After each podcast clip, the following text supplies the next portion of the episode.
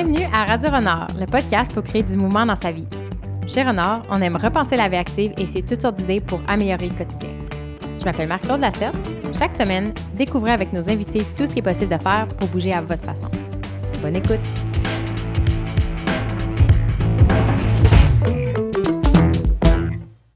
Bon matin, François. Salut. Merci d'être avec nous. Ça fait plaisir. Donc, un, autre podcast, euh, chacun dans notre salon. Oui, ben oui, effectivement. On fait avec ce qu'on a. Puis, c'est un bon setup parce que justement, tu t'es mis à faire des, du contenu. Euh, fait que tu as, une caméra, puis on voit l'arrière-plan avec les plantes en arrière. Euh, fait que tu commences à avoir l'habitude de, de, parler devant un micro. Ben oui, par la force des choses, j'aime pas ça euh, nécessairement me trouver en, devant la caméra. Je suis plus du genre à être derrière la caméra. Mais euh, la situation étant que dans notre cas, on n'a pas été capable, on ne peut pas faire nos ateliers habituels, nos conférences, des choses comme ça. Donc, euh, il a fallu que je me revire de bord que je transforme mon, salon en, mini-studio de capsule vidéo. Mm-hmm. Puis je pense que la réponse est, est super bonne. Jusqu'à maintenant, comme je te disais, juste avant de commencer à enregistrer, Là, ta chaîne YouTube, là, ça va être sur ma liste parce que je vais passer sûrement au travail toutes tes vidéos parce que tu fais des vidéos pour présenter les bases de, du jardinage et de l'agriculture. Mm-hmm. Et justement, en ce moment, euh, là, c'est le printemps, on, est dans cette. Euh, tout le monde est un peu dans cette ambiance-là, puis on a envie de, faire pousser des choses à la maison. Est-ce que le guide euh, que vous offrez sur votre site Web, c'est aussi un outil que vous avez développé dans les dernières semaines? Non, c'est, drôle parce que c'est un des premiers projets qu'on a fait dans le cadre de la Brouette, où on a, euh, on a proposé à la ville de Trois-Rivières, euh, dans le cadre d'un programme de subvention de développement social, la rédaction d'un guide parce qu'on se rendait compte que les gens, euh, souvent avec beaucoup de bonne volonté, voulaient démarrer des, des, projets de potager dans leur milieu, que ce soit des citoyens, des organismes communautaires, des, des écoles, même des entreprises. Puis on se rendait compte que ben, souvent, il leur manquait certaines bases pour l'aménagement du potager. Donc, le, on a eu un, bon financement de la ville de Trois-Rivières qui euh, nous a permis de, mettre les 2000 heures qui ont été nécessaires à, la rédaction de ça. Le guide est rédigé pour la ville de Trois-Rivières, mais je te dirais que 99% des informations peuvent être utilisées partout. Juste qu'on on fait, par exemple, référence à des, euh, ressources locales, euh, euh, des, règlements municipaux, mais à, ce moment-là, les gens peuvent, euh, peuvent, vérifier auprès de leur municipalité ou des commerces euh, dans leur coin pour, pour ces parties-là. Mmh. C'est 2000 heures de travail derrière le guide? Bien, probablement, oui, ça doit ressembler à ça. Wow, OK. Mais je pense que c'est important que les gens. Je suis tellement reconnaissante de hum, d'organismes comme le vôtre qui rendent accessible des idées et de la connaissance pour les gens à la maison. Puis comme tu dis, je suis sûre que ça s'applique euh, partout ailleurs au Québec puis que les gens vont être fascinés de découvrir cet ouvrage-là qui couvre, euh, je pense que c'est 175 pages, hein, le guide? Oui, à peu près. Euh, offert en plus gratuitement. les gens peuvent faire un don. J'en ai fait un hier. J'étais super contente de le faire parce que justement, je, regardais le guide, il est tellement bien fait. Puis je me disais, justement, wow, il y a tellement de travail derrière ça. Puis en fait, j'imagine que ça a pris 2000 heures le rédiger, mais il y a des années d'expérience derrière. C'est justement ce que j'allais dire tantôt. C'est probablement ça peut-être à peu près 2000 heures, mais il y a, quand même 20-25 euh, ans d'expérience en jardinage euh, derrière. Et surtout beaucoup d'erreurs. Mmh. Oui, c'est ça, exactement, de, résumer ce contenu-là de manière si précieuse parce qu'il y a encore plus d'initiatives qui ont été faites et testées. C'est comme là, tu as distillé l'essence de ton travail. Puis même encore, tu commences le guide en disant que ça c'est pas exhaustif parce qu'il y a encore plein d'autres choses à découvrir. Fait je pense que c'est un travail en continu qui ne va jamais finir. Ben, apprendre. C'est ça. Je, pense que le jardinage, mais comme plein d'autres choses dans la vie, mais c'est vraiment le travail d'une vie de devenir jardinier. Moi, ça fait bon, ça, ça fait au-dessus d'une vingtaine d'années que je jardine par passion. Euh, mais j'ai d'année en année, j'ai l'impression d'en connaître de moins en moins, paradoxalement, parce que je découvre tout le temps des, des nouvelles méthodes, des nouveaux trucs, des nouveaux légumes, des nouvelles, manières de faire. Donc, euh, c'est vraiment un, environnement où on apprend au quotidien. Puis en plus, ben, on est en contact avec, le, avec la vie, avec l'environnement, les plantes qui poussent. Donc, c'est génial. Puis c'est surtout une belle leçon d'humilité parce qu'on ne contrôle pas tout, on ne sait pas tout, puis ben, il faut être, faut être patient, puis des fois comprendre que on n'a pas, on pas le contrôle sur les insectes ou, par exemple, cette semaine à Trois-Rivières, on a une tempête de grêle. Heureusement, il y a peu, peu de choses au jardin, mais c'est le genre de trucs qu'on ne contrôle pas. Donc, on doit des fois se plier aux caprices de Mère Nature. C'est hmm. une Tempête de grêle euh, en avril. pour que les gens qui nous écoutent peut-être dans, dans hmm. quelques temps, c'est ça de mettre le time frame, c'est que c'est encore plus inusité, j'ai l'impression, à ce temps-ci de l'année. C'est ça. Euh, des bonnes, c'est bien de pratiquer le, laisser aller euh, plein permanence. ben, c'est une belle c'est un beau défi pour l'humain derrière le, jardinage d'avoir à apprendre à, être patient. On ne peut pas tirer sur la carotte qu'elle pousse plus vite. Donc, il faut mm-hmm. y aller à son rythme. Il faut euh, faire avec les, avec les éléments. Il y a des affaires, des fois, qu'on va faire des erreurs. On va se, reprendre et essayer de faire mieux l'année d'après. Oui, ah, c'est absolument fascinant. On a reçu euh, Sarah Anne Nagui qui a fondé une boutique euh, végétale, enfin, avant des plantes d'intérieur. Puis je lui disais que la plus grande leçon que j'avais apprise grâce à, m'occuper de plantes d'intérieur, c'était aussi de prendre plus soin de moi, de, mieux prendre soin de moi puis d'être plus patiente parce que la, les, on se rend compte qu'une plante, c'est vivant, c'est aussi simple que ça, c'est vivant, c'est pas juste décoratif.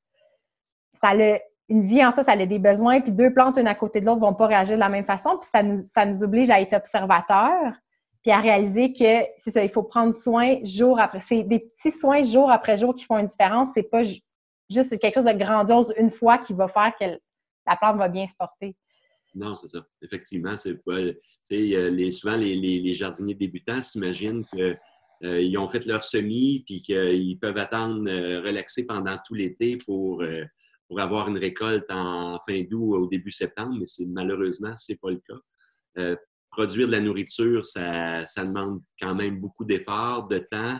On le voit, c'est avec les, euh, enjeux de, main-d'œuvre agricole, c'est euh, pas facile de produire de la nourriture. Ça demande quand même de, l'énergie puis euh, des efforts. Mais il y a quand même des moyens de, rendre ça plus facile. Notre rôle en tant qu'organisme, c'est beaucoup de justement d'accompagner les gens pour qu'il y ait des fois des méthodes de, de jardinage qui sont peut-être un peu plus adaptés à nos, à nos rythmes de vie, toujours en gardant ça dans le plaisir aussi. Là, ce qu'on ne veut pas, c'est que ça devienne un fardeau. Là. Souvent, on voit les débuts mm-hmm. qui commencent avec un immense jardin, ils se ramassent avec une culture de mauvaises herbes. On se demande de commencer plus petit, puis d'avoir un, jardin qui est, euh, qui est, qui est productif, puis qui est, qui est bien entretenu, plutôt que d'essayer de, de, vouloir nourrir toute sa famille euh, dès la première année. Mmh, c'est vrai, moi, ça a commencé avec une ou deux plantes. Puis une fois qu'on comprend que, que ça marche bien une fois, bien là, il y a certains enthousiastes qui se créent, fait qu'on a une de plus, une de plus, une de plus. Puis même chose avec les bacs de jardinage sur le balcon. on commence avec un, on met les classiques du, du persil, du basilic. Puis là, l'été d'après, on, rajoute des couches. Euh, mais c'est intéressant, de, comme tu dis, le rapport à la au style de vie puis l'importance de la patience parce qu'on a, on a l'habitude maintenant que tout nous arrive rapidement. On cherche toujours des façons d'accélérer les choses. Puis le jardinage, on est enthousiaste au début, on a hâte de planter des graines puis on veut le résultat à la fin, mais toute la job, là, comme toute l'expérience, c'est entre les deux. Là, puis c'est des, des, semaines et des semaines de travail en continu. Mm-hmm. Puis si on ne l'a jamais vécu, on ne réalise pas tout le travail. J'ai l'impression qu'une valeur du, jardinage aussi, c'est une fois qu'on fait pousser nos propres choses, on devient encore plus en amour avec les gens qui nous offrent des aliments à l'année longue. Ah oui, tout à fait. Puis c'est ça. Puis les, ce qu'on mange, bon, première des choses, souvent les gens, ils s'imaginent, bon, euh, ce qu'ils veulent tout de suite, c'est d'avoir des légumes euh, savoureux, euh, bio, des choses comme ça. effectivement, quand tu sors une carotte de terre, tu l'essuies sur tes jeans, tu la manges tout de suite, ça n'a rien à voir avec ce qu'on achète à l'épicerie. Mais c'est ça, on se rend compte de la, valeur et de l'importance. C'est quand même quelque chose qu'on, idéalement, qu'on doit faire trois fois par jour de manger. Donc, euh, euh, c'est, des enjeux qui sont près de nous, avec lesquels, ben, sur lesquels on peut avoir un certain contrôle si on se met à jardiner. Puis, ben, c'est ça, comme je disais tantôt, on, ouvre un monde de découvertes. Après ça, on, s'intéresse bon, à, la, à, la croissance, euh, c'est quoi la photosynthèse, ah, tiens donc, j'ai des insectes, c'est-tu des bons insectes qui vont m'aider pour la production de mes, euh, mes fruits et mes légumes ou c'est des, des, euh, euh, des, ravageurs? Donc, on est effectivement, on a développé notre sens de l'observation, surtout l'émerveillement aussi. Là, ça devient mm-hmm. un, jeu avec les enfants de, de jardiner. C'est souvent génial parce que nous autres, on l'a vu dans plusieurs, entre autres, dans, je pense à certains CPE, qui ont aménagé des petits, des petits potagers. Puis les enfants ne voulaient pas manger des haricots, mais parce que là, c'était les haricots qu'eux avaient semés. Mm-hmm. Là, ils ramassaient les haricots puis les mangeaient crus. Même chose avec les petites tomates cerises, des choses comme ça. Donc, ça, ça devient une, belle porte sur le, un mode de vie plus sain, une, alimentation, une compréhension des enjeux de la production de nourriture aussi. Là. Donc, c'est des enjeux sociaux qui sont importants. Mm-hmm. J'imagine, c'est pour ça que vous, les, la brouette, euh, vous êtes dans le domaine de l'agriculture urbaine, mais il y a aussi l'éco-citoyenneté qui est jointe mm. à ça parce que justement, c'est presque indissociable. Une fois qu'on se met les mains dans la terre, il y a, il y a un sens beaucoup plus profond que juste l'acte mécanique de faire un, un jardin. Oui, bien effectivement, parce que euh, c'est intimement lié. Quand on parle d'éco-citoyenneté, c'est notre rôle en tant que citoyen, en tant qu'individu, mais en tant que collectivité aussi, de, de changer des, des, comportements, des manières de faire, euh, pour, euh, pour avoir un environnement plus sain. Donc, ça va à réduction de la, consommation, euh, réduction de production de déchets. Donc, on a, on a beaucoup d'ateliers sur le zéro déchet, euh, notre impact sur l'environnement. Donc, le jardinage en est une partie où, outre la production de légumes, réduction des îlots de chaleur, les eaux de ruissellement, verdir l'environnement, rendre ça plus beau aussi. C'est tous des, des, facteurs qui sont importants pour, au, niveau, au niveau social. Puis, on a un rôle en tant que partie prenante d'une société de, d'être, capable de, s'engager dans ces, dans ces éléments-là. On trouve ça important. Mm-hmm. Oui, je pense que c'est vrai que ça commence. C'est beau de voir ça, de dire ça commence avec le plus petit pas. peut-être de juste quelqu'un qui n'a jamais fait de jardinage, de juste commencer avec une fine herbe. Mm-hmm. Puis juste ça, le, plaisir de la sentir, de l'avoir poussée, de la mettre dans sa nourriture, ça fait qu'après, moi, j'essaie de moins gaspiller aussi, là, parce que quand tu vois tout l'effort qu'il y a derrière, puis la beauté de faire pousser une plante, même les feuilles moches, on essaie de les manger. Puis on dirait que même après, si on a à consommer des, des biens d'épicerie, ben on les on, réfléchit à l'histoire derrière, puis on essaie mm. de le valoriser autrement. Fait que je pense que ouais, c'est une source d'apprentissage euh, incroyable. Est-ce que, euh, dans le fond, tu parlais que ça fait des années que tu es dans le jardinage. Est-ce que tu sens que tu es toujours quelqu'un qui avait le, le pouce vert? Comment te commencé à, jardiner, en fait? Euh, j'ai commencé à jardiner euh, jeune. Je passais mes étés avec mes grands-parents à leur chalet. Ma grand-mère nous faisait désherber euh, son jardin. J'haïssais ça pour mourir. C'est la bonne main-d'œuvre. Oui, c'est ça, effectivement. fait que si, on, voulait aller se baigner dans le lac, il fallait passer une petite demi-heure ou une heure dans à quatre pattes dans le jardin pour désherber les, les petites feuilles. Mais je pense que moi, ce qui m'a amené à la nourriture, bon, ben, j'ai toujours été euh, collé à l'environnement, mais je, suis quelqu'un de gourmand à la base, qui adore cuisiner, euh, donc euh, d'être capable de faire pousser des, trucs qui sont savoureux, qui sont inusités, des choses comme ça. Donc, puis après ça, ben, de fil en aiguille, je me suis inscrit dans des jardins communautaires. À l'époque, j'étais à, Québec. Euh, donc, je me suis impliqué sur les comités. Euh, on apprend beaucoup en côtoyant des jardiniers d'expérience. Puis, ben, euh, de fil en aiguille, il y a une passion qui s'est développée, mais je pense que c'était latent depuis, depuis plusieurs années. Mm-hmm. Puis, comment s'est passée la transition? Parce que sur ton site web, tu t'expliques qu'en fait, tu venais du domaine de la, communication, du marketing. tu étais enseignement stratège web, puis même propriétaire d'une entreprise manufacturière. Fait comment c'est comment s'est passée la transition d'une vie euh, peut-être plus classique de bureau à une vie euh, de jardinier professionnel? Ben, je pense que euh, ce qui, est arrivé, ben, ces deux passions-là, j'ai quand même une passion aussi pour la, communication, qui était plus mon volet professionnel. Ben, j'en suis arrivé à un moment dans ma vie où je pense qu'on des fois, on arrive à des choix où on se dit, bon, mais est-ce que je veux euh, être vraiment en accord avec mes valeurs, avec euh, ce que, ce que j'ai comme essence en tant qu'individu? Puis il y avait une opportunité ici à Trois-Rivières euh, de, de, fonder un organisme pour, pour venir en aide puis accompagner les, les citoyens, les organismes dans le, dans le démarrage de, de, leur, de, leur, de leur projet il y avait un réel besoin. Puis, ben, d'un autre côté, moi, c'est notre, notre, rôle, c'est vraiment un job d'éducation, de sensibilisation, de faire passer de l'information.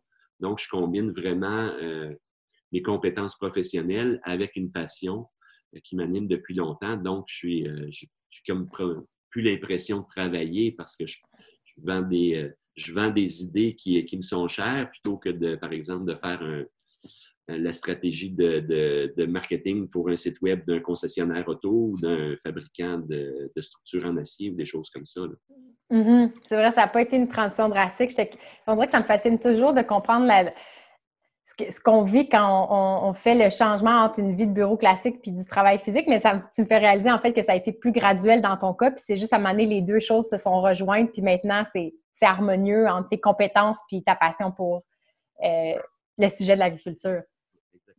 Puis, paradoxalement, euh, là, sûr qu'on est au, euh, euh, début du mois de mai, la, saison de jardinage va commencer, mais on a quand même une grosse job de, derrière un ordinateur. Donc, c'est beaucoup de préparation de, projets, de communication, demande de subventions, faire des, devis, des choses comme ça. Donc, on a aussi, on n'est pas malheureusement, de toute façon, notre été n'est pas si long que ça, mais on n'a pas les, pieds dans la terre toute l'année. Mhm. C'est vrai. Puis l'hiver, dans le fond, c'est ça qui est intéressant aussi. J'ai l'impression d'être agriculteur, jardinier. Il y, a, un style de vie qui vient avec ça. C'est comme, faut suivre le cycle des saisons. Comme en hiver, euh, la vie n'est pas la même. Là, il, faut respecter la nature de cette façon-là. Puis notre style de vie va devenir un peu dépendant de, la, température, en fait. Puis ça aussi, c'est un autre exercice de laisser aller, de en hiver, est-ce que c'est justement une saison où vous faites plus la préparation de vos ateliers, puis de la recherche de contenu, puis de la création de contenu? Exactement.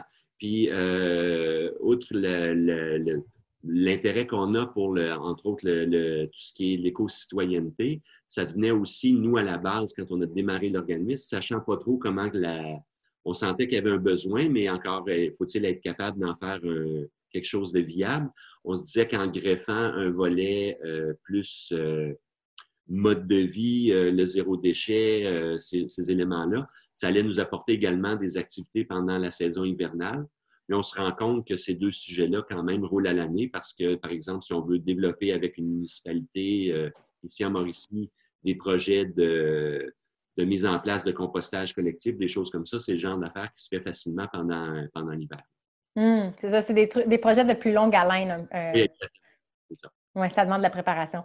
Fait à l'échelle hum, d'un individu, un débutant, c'est ça qui est le fun quand j'ai découvert votre organisme, c'est que vous adressez vraiment les, les, bases bases. Hum, c'est ça, quelqu'un qui, démarre son premier premier potager. Puis ça, je trouvais ça vraiment intéressant parce que des fois, selon des sujets sur le web, euh, moi, tu sais, j'avais eu l'idée avec Renard d'offrir du contenu éducatif pour apprendre toutes sortes d'activités physiques. Puis justement, moi, je trouve que le jardinage, c'est une belle façon de bouger sans se se dire faut que je bouge puis je dépense des calories, mais le corps bouge de plein de façons puis ça nous nourrit. Mais c'est parce que je cherchais des informations sur comment enseigner un certain sport, puis je trouvais juste des trucs d'élite ou des trucs super précis, techniques, puis on dirait qu'il y avait ce gap-là de dire comment on fait juste commencer quelque chose quand on n'a jamais fait ça de sa vie. Euh, fait comment, euh, fait les, les, particuliers qui vous, euh, qui vous approchent, par quoi on commence. J'ai une amie, à vous faire son premier potager, mais elle ne savait même pas quelle question demander pour commencer. Fait un débutant qui vient, qui vient voir François et qui dit qu'est-ce que, que je peux faire cette année, euh, qu'est-ce que tu leur réponds? Bien, euh, je leur dirais que tout, d'abord que le jardinage est super accessible. Ça se fait par, euh, par du monde, donc il ne faut pas voir ça comme un, un, trop grand défi. Puis de, bon, tantôt, on parlait d'un apprentissage sur une vie, de se mettre la barre trop haute. Euh, première des choses à faire, c'est de voir si dans notre environnement immédiat, on a un endroit qui est propice au jardinage.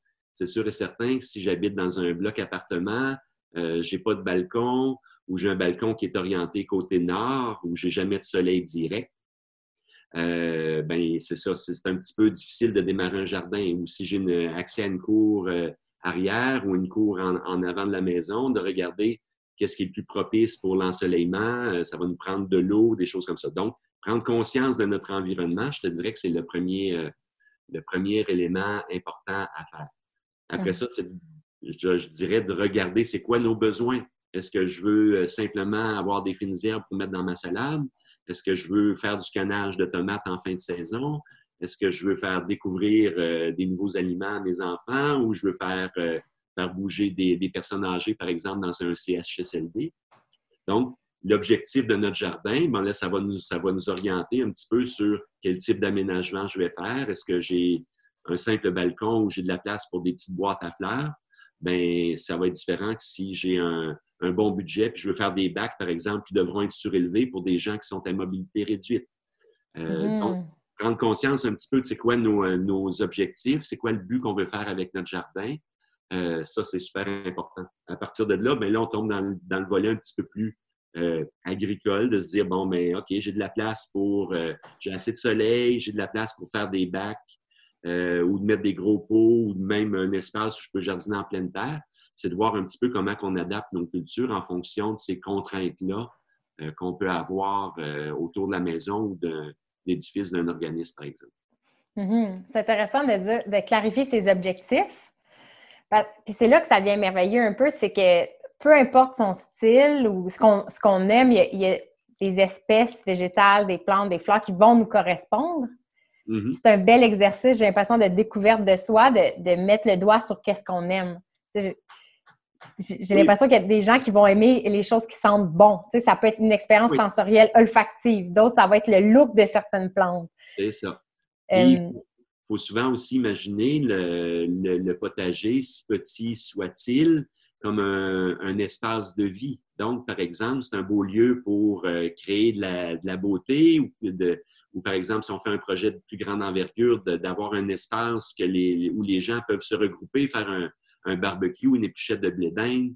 Euh, c'est un petit coin lecture, un espace réservé, par exemple, euh, pour, pour les enfants, si on a des enfants, d'avoir leur petite parcelle ou leur petit bac à eux souvent, ça devient, bon, ben, si on n'y pense pas dès le départ, ben, on se retrouve avec des, des, euh, infrastructures qu'on a mis en place qui peuvent être euh, plus ou moins adaptées. On a investi du temps, de l'argent pour mettre ça en place. Puis, euh, c'est moins adapté, mais on est obligé de, de défaire ou de refaire le, le setup qu'on a. Donc, d'y réfléchir dès le départ, c'est toujours une bonne chose. Mm c'est lourd la terre. J'ai fait du compost de balcon, puis là, j'ai comme avant qu'il y en ait dans mon quartier à Montréal, puis euh, j'étais super enthousiaste. Puis là, à la fin, euh, j'avais même pas la force de le déplacer, puis je savais plus où mettre ma terre. Fait que comme tu dis, il y a des fois des choses qu'on on pense pas d'avance. puis que juste de le savoir en amont, j'aurais peut-être eu une stratégie différente. Euh, finalement, j'ai eu la chance, d'aller le domper dans le jardin à mon père à Laval. Mais ouais, je me suis ramassée avec un gros bac de terre, puis j'étais trop, je pouvais pas le transporter. Mais bon. Puis sur un petit balcon, comme tu dis, ça, ça limite certains déplacements. c'est un, coin que j'ai alloué que finalement, j'ai réalisé que je préférais peut-être avoir un, certaines plantes qui se déplacent, puis je puisse venir lire sur le balcon ou travailler. C'est ça. c'est ça. souvent, souvent, les gens euh, se lancent dans des projets d'envergure parce qu'ils découvrent une passion pour le jardinage. On leur dit souvent de commencer plus petit, euh, puis qu'il y ait du, euh, des, euh, une belle récolte dans un environnement plus petit, ça va être plus motivant que de, se retrouver avec le fardeau d'avoir à, désherber un jardin qui mesure 30 pieds par 40 pieds pour quelqu'un qui débute. Donc, mm-hmm.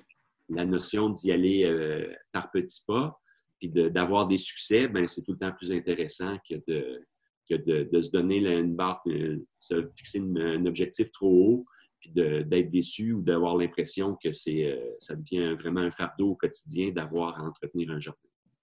Mm-hmm. Oui, c'est vrai. Puis de voir une progression, euh, quand on parle de patience, juste été, année après année, mm-hmm. de, se rappeler que si on aime ça, c'est, on va apprendre pour une vie entière. Fait que de, parce que souvent, un cycle d'apprentissage, c'est une saison. Fait que là, il faut comme avoir la patience aussi de dire, OK, ben c'est, c'est l'expérience de cette année, puis l'année prochaine, en plus, on a tout l'hiver pour y penser, là, fait que on a le temps de, de, remettre les choses en perspective, de s'inspirer sur, euh, sur le web, puis de se faire un plan de match un petit peu. Euh, oui, c'est ça. Quand on parlait d'apprentissage de, longue haleine, c'est pas parce que cette année, on a eu ou on n'a pas eu de succès avec euh, tel ou tel légume que l'année suivante, vont, ça va être exactement la même chose.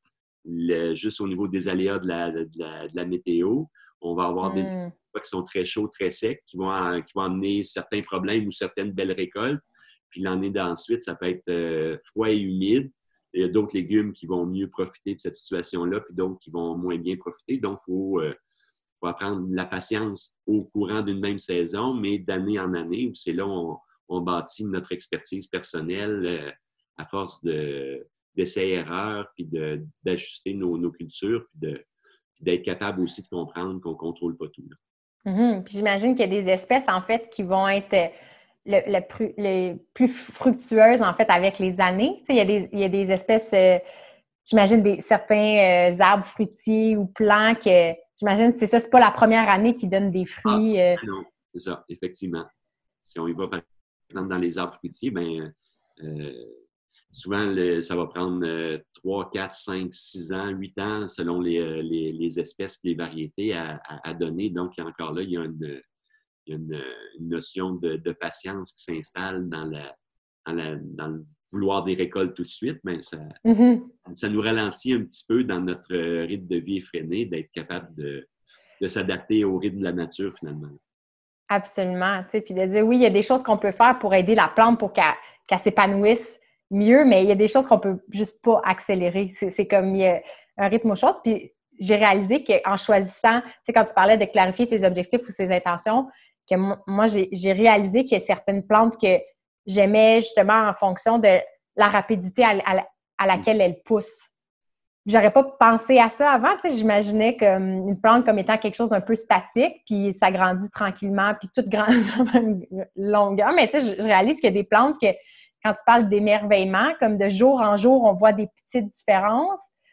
C'est fascinant. Puis il y en a d'autres qui sont plus, vraiment plus lentes à pousser. Fait que l'expérience est différente. C'est plus, on dirait qu'elle, je veux la chouchouter. Puis je prends plus des photos pour voir à travers des mois ou des années comment mm-hmm. elle a poussé. Puis j'ai l'impression que les gens aussi peuvent essayer de clarifier comme quel genre de plan ils veulent en termes de, de volume puis de la, rapidité de croissance, c'est aussi un apprentissage en soi. Mm-hmm. tout à fait. Ouais. Mon méga coup de cœur, euh, moi, c'est l'année passée, ça a été les épinards grimpants. Oui, épinards de Malabar. Oui. Je pense que j'en ai même pas tant mangé, je voulais juste les regarder pousser. J'ai l'impression que. Est-ce qu'il y a d'autres espèces comme ça que. Est-ce que, est que vous avez comme. Dans le fond, c'est ça. Fait les gens doivent réfléchir à leur espace physique. Euh, leurs intentions, le type d'espèce. Euh, est-ce qu'il y a des. J'imagine qu'il y a des classiques que les gens vous approchent, qui veulent, qui voudraient dans leur jardin. Vous avez-vous comme des recommandations classiques de ce qui est accessible pour beaucoup de monde, à beaucoup d'endroits? Oui, c'est ça. Il y a des légumes, des légumes qui sont plus faciles que d'autres. Euh, tout souvent, on va parler de tout ce qui est légumes feuilles, donc euh, laitue, bétacarde, le kale, ça, ça pousse bien. ensuite, concombre, haricots, les radis, ça pousse super vite. on est à début, euh, début mai. presque partout au Québec, présentement, on est en mesure, si le sol est dégelé, par exemple, de semer des radis. Les radis, on va avoir ça en 30-35 jours. Donc, c'est le genre d'affaire qui, se fait bien. Euh, souvent, c'est ça qu'on dit aux gens, d'y aller avec des légumes qui sont euh, qui connaissent bien, puis en tant que le produit, puis de, d'y aller avec des affaires qui sont plus faciles dès le départ, justement, pour s'assurer d'avoir euh, une réussite puis avoir des récoltes. Ça ne sert à rien pour un, jardinier débutant de se dire Ah, ben là, je vais absolument avoir des, euh, artichauts, ou c'est quand même euh, laborieux à faire. Donc, d'y aller vraiment avec des, affaires plus faciles. Mais ça, souvent, dans les. On, en parle un petit peu dans notre guide, mais dans les livres de, jardiniers qu'on trouve sur le marché, surtout ceux, qui, sont, qui sont rédigés par des Québécois, on va avoir des, des, espèces qui sont bien adaptées à notre climat, puis des, euh, des légumes qui sont, euh, qui sont quand même de culture assez facile. Mm-hmm. Puis là, il y a l'idée, le, calendrier aussi, euh, de, de savoir quoi planter quand, puis qu'est-ce qu'on peut commencer à l'intérieur. Comme j'ai fait un appel au public pour des questions, fait qu'on va avoir des questions du public. Euh, la première fois au podcast, des questions du public, je trouvais c'est vraiment le fun. Il, y a beaucoup de questions qui tournaient autour des, semis, en fait. Mm-hmm. Euh, fait tu sais, si on met de côté euh, les plantes qu'on essaie de faire pousser à l'année longue, les semis, normalement, on les commence quand?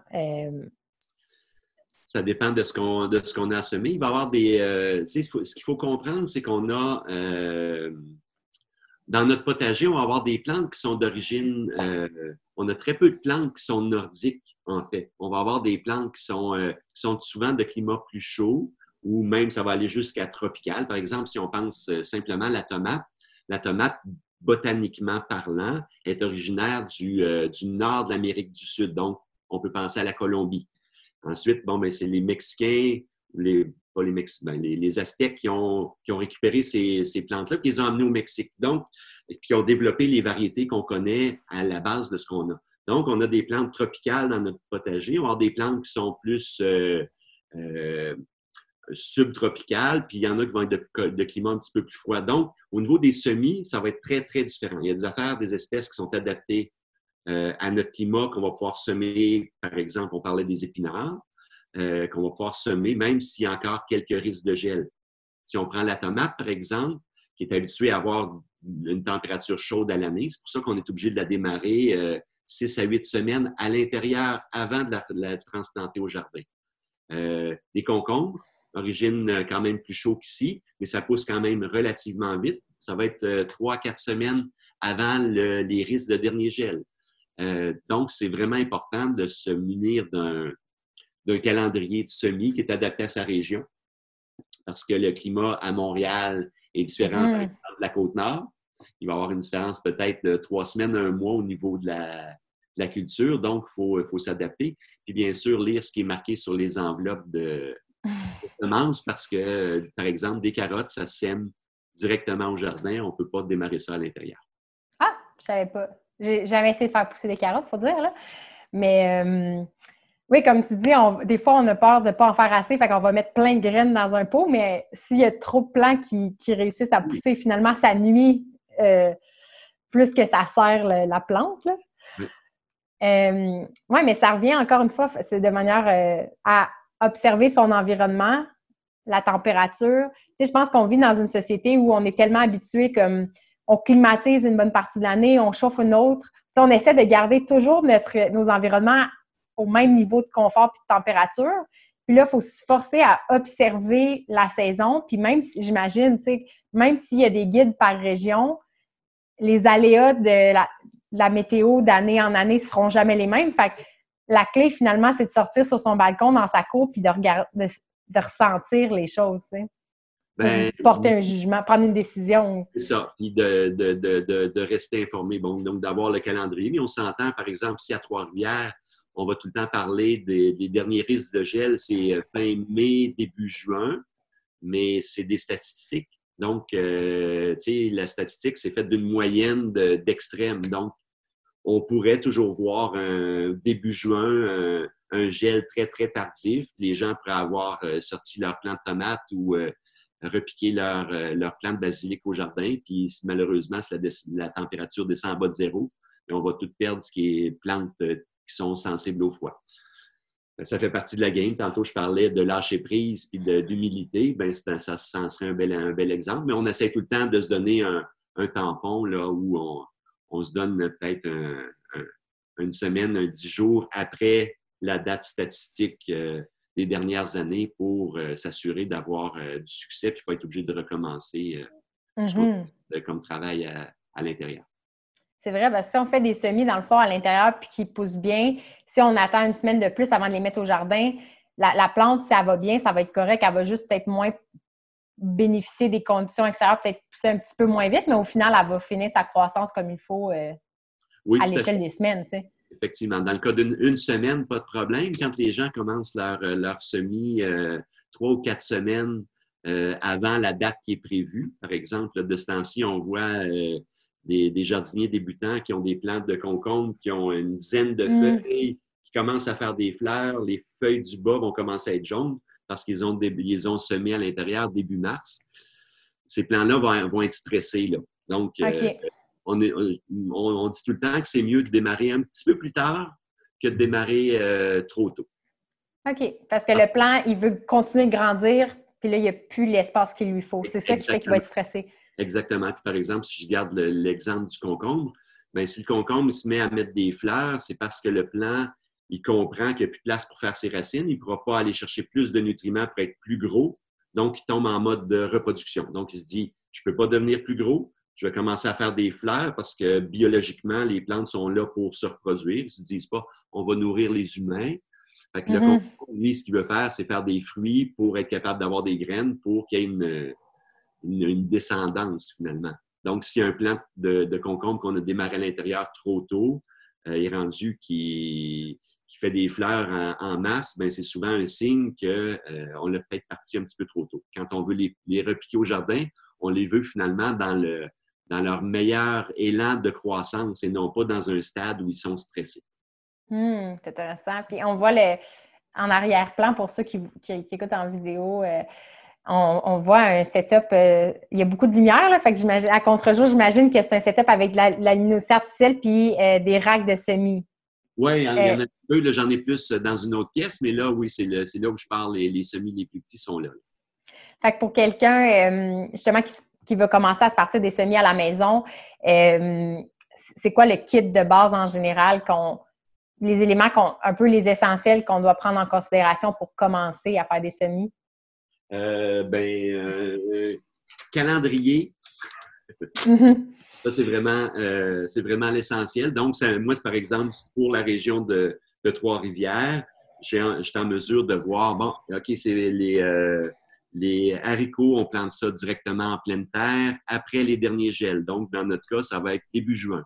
Euh, les tomates, je vais planter ça à partir de la, la mi-mars jusqu'à la mi-avril. donc, ça, c'est un outil qui est essentiel. Donc, si vous faites une recherche sur, sur Internet, c'est de trouver ce qu'on appelle notre zone de rusticité. Donc, c'est la, la réalité climatique de, Montréal ou de Trois-Rivières ou de Gaspé qui sont différentes. Donc, on va savoir nos dates. après ça, c'est de se trouver un calendrier qui est adapté à ça. Après ça, ben, euh, ça prend des semences. Euh, semences, idéalement, on travaille avec les semenciers québécois. C'est ce qu'on privilégie. Donc, des petites entreprises, c'est des artisans qui produisent des semences qui sont adaptées à notre climat. Donc, si par exemple on achète des fois des, semences en grande surface, euh, ben, ils, peuvent être ben, ils peuvent être produites, euh, je ne sais pas moi, au Texas ou en Floride parce que ça se fait facilement là-bas, mais les, variétés sont peut-être moins adaptées à notre réalité climatique ici. Donc, travailler avec les, semences québécoises, toujours une, bonne idée. Avoir un bon terreau. Euh, pour la germination, le terreau, ça n'a pas besoin d'être riche, il faut que ça soit super léger. Donc, il y a des terreaux qui sont spécialement conçus pour ça. Avoir un petit peu de patience, puis de la lumière. Il faut comprendre que des, plantes, ben, leur principale source d'énergie, c'est la lumière. Donc, euh, si on n'a pas de, fenêtres qui sont orientées sud, c'est difficile. À ce moment-là, on peut se tourner vers de l'éclairage artificiel pour leur donner un maximum de, lumière. Mm-hmm. Est-ce qu'en termes d'humidité, c'est un facteur euh, clé aussi, parce que ça, c'est un truc que j'avais jamais eu à observer avant, le taux d'humidité de mon appartement. Il y a certaines plantes, comme les fougères, moi, ça, je sais pas pourquoi ça marche pas chez nous, là, mais au niveau des semis, est-ce que euh, l'humidité, c'est aussi euh, clé que la lumière? Bien, au niveau de l'humidité, ça va être important, surtout au niveau de la germination. Mais là, les, les graines sont, sont dans le terreau, donc ils n'ont pas besoin de lumière. Euh, puis souvent, ben, si on va avoir un, plateau ou un, plateau avec un dôme transparent par-dessus qui conserve quand même bien l'humidité, ou si on démarre dans des, euh, dans des, euh, des, contenants recyclés là, qu'on a récupéré dans le bac à recyclage, c'est simplement de mettre un plastique par-dessus pour conserver l'humidité. Après, quand les, les, germes sont sortis, donc là, il va y avoir les, les, premières feuilles qui vont sortir, là, la photosynthèse doit, doit embarquer. Le taux d'humidité, peut-être là, est peut-être un petit peu moins important. Puis on, on, comprend que nos plantes vont être à l'intérieur euh, quelques semaines seulement. Ils vont se rendre à, l'extérieur assez rapidement. Donc, ce n'est pas nécessairement des enjeux euh, super importants, l'humidité ambiante dans la, dans la maison. OK. OK. Super. Est-ce qu'il y a d'autres questions clés que les gens vous posent par rapport au semis ou des. Euh, comment dire, c'est des choses qu'on ne sait pas qu'on ne sait pas. Fait que, des erreurs que, communes que vous voyez se, répéter. Euh, ben, je, l'ai mentionné. Au niveau de la germination, euh, les gens souvent vont être portés à mettre leur, euh, leur contenant dans lequel ils ont mis du terreau et les semences sur le bord d'une fenêtre ou en dessous d'éclairage. La graine est sous la terre, donc elle n'a pas besoin de lumière. Ce qu'elle a besoin, c'est de la chaleur. Donc, souvent, mmh. bord de la fenêtre, ça va être plus frais en raison de la, conductivité du verre. Donc, c'est une mauvaise place pour faire de la, germination. On est mieux de mettre ça, par exemple, euh, dans la cuisine où souvent c'est un petit peu plus chaud. Puis, dans des, à la limite, ça peut être dans les armoires, sur la tablette du haut où la chaleur monte. Ça va être, plus, euh, ça va être mieux pour la germination que de mettre ça sur le bord de la fenêtre. Quand, les, les, germes sont sortis, ben là, là c'est différent. Là, il faut vraiment que c'est la photosynthèse qui embarque, donc ça prend de la lumière. Ça, c'est un des éléments. Euh, ensuite, dans les affaires que les gens euh, peuvent se poser comme question, euh, ben, le nombre de, tu parlais tantôt de nombre de semis dans un contenant. Donc, on a à, essayer de les, distancier un petit peu parce que parfois, on va avoir à les, à, les repiquer. Donc, le repiquage, c'est de prendre. Tu me donnes 30 secondes? Oui.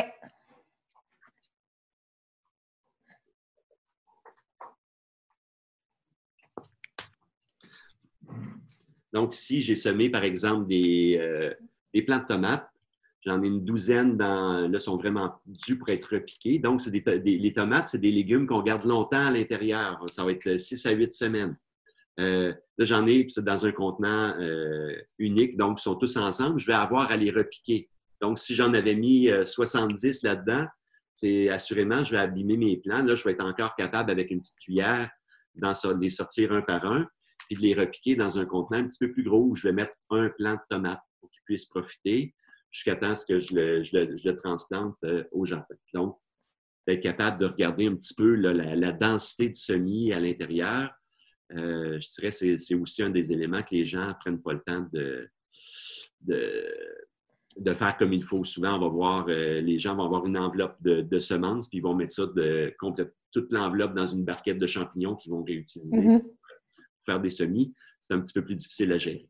Puis si ça pousse, c'est le fun. C'est ça, on est émerveillés, mais la gestion de ça après, la plante, elle, c'est pas optimal pour elle ben, d'être toute coincée, puis les racines, euh, ouais.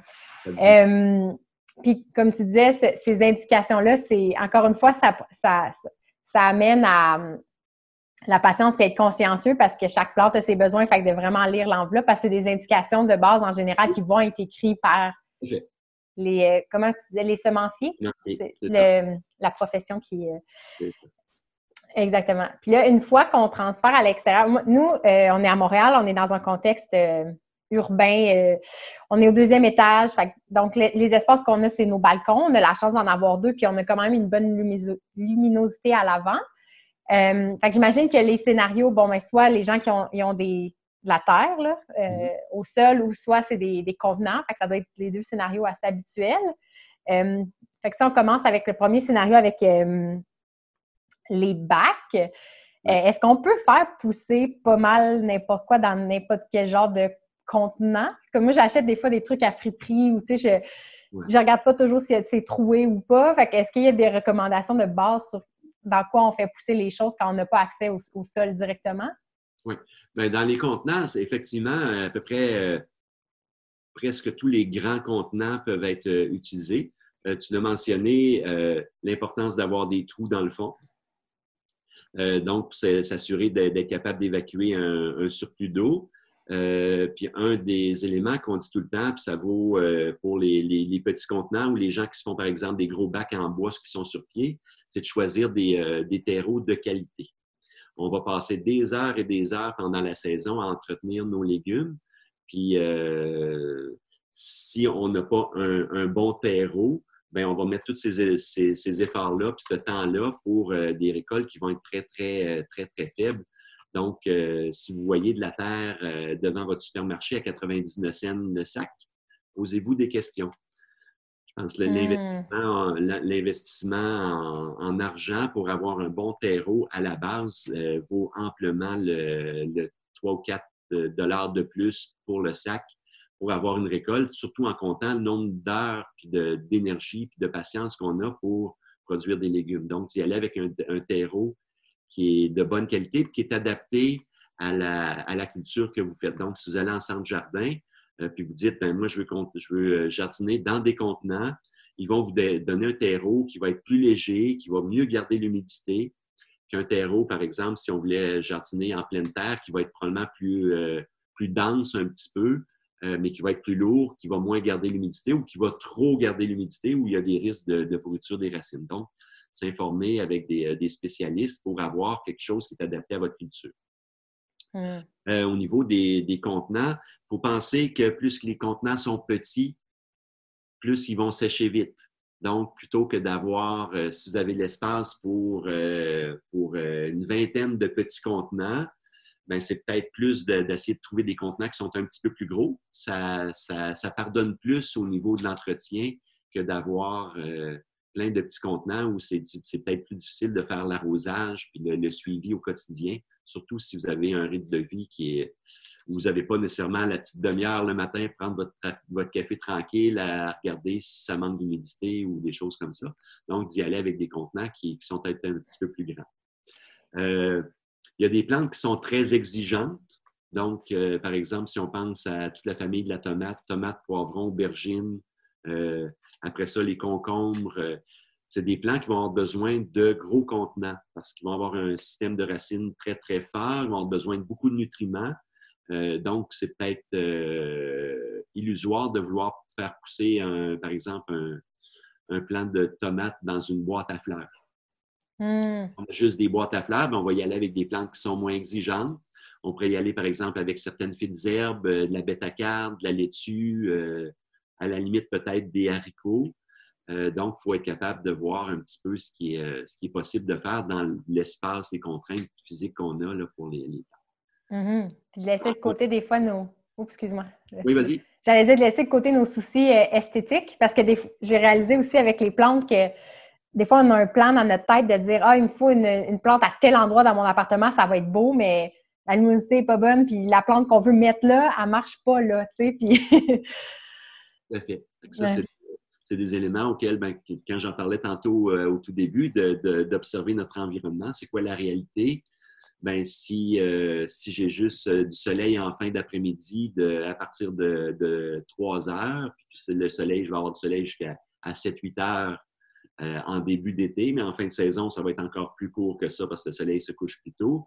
C'est peut-être c'est pas nécessairement une bonne idée de se dire ah je vais faire pousser des légumes qui ont vraiment besoin de chaleur puis de gros soleil comme des tomates ou des aubergines. C'est peut-être mieux de, d'y aller avec des variétés de légumes qui ont besoin de moins de moins de chaleur. Mm-hmm. Des fois on est têtu puis on essaye quand même. Comme... puis il faut le faire, puis il faut le faire, puis on le voit de nos yeux que la plante n'est pas épanouie. Exactement. Puis là, c'est, de voir aussi, bon, mais ben, Tantôt, je parlais de ça prend plusieurs années pour développer son, expertise. Euh, c'est-tu juste une question d'ensoleillement ou c'est une question de terreau ou peut-être que j'ai mal fait mon arrosage ou il y a peut-être eu des insectes, des choses comme ça?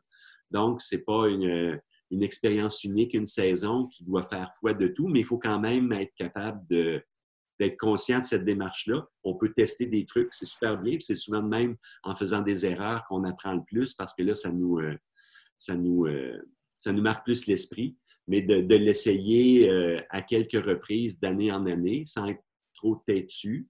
Puis en mm-hmm. ce qui se passe, ben c'est effectivement des, belles, euh, des belles expériences à faire, mais toujours en gardant des objectifs réalistes. Si dire, ah, ben, j'ai juste 4 heures de soleil, je vais essayer de faire pousser des tomates, sachant fort bien que ça prend 8 à 10 heures de soleil, mm-hmm. ben, on peut l'essayer, mais il ne faut quand même pas se, se forcer. c'est ça.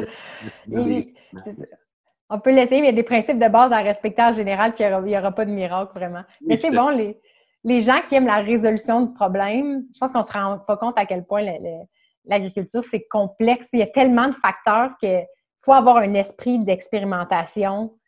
Euh, j'aime ça, j'avais réalisé que le baseball, que c'était pareil. Le, on rit beaucoup du baseball. Des fois, on dit, ah, c'est pas un sport, c'est tellement lent. Mais en fait, c'est que pour savoir quoi faire quand la balle sera finalement à toi sur le terrain, il y a énormément d'enjeux stratégiques. Mais en apparence, ça a l'air super simple. Mais une fois que tu mets le pied dans le jeu, on dirait qu'il y a toujours quelque chose à apprendre parce que c'est beaucoup plus riche ou vaste qu'on pensait.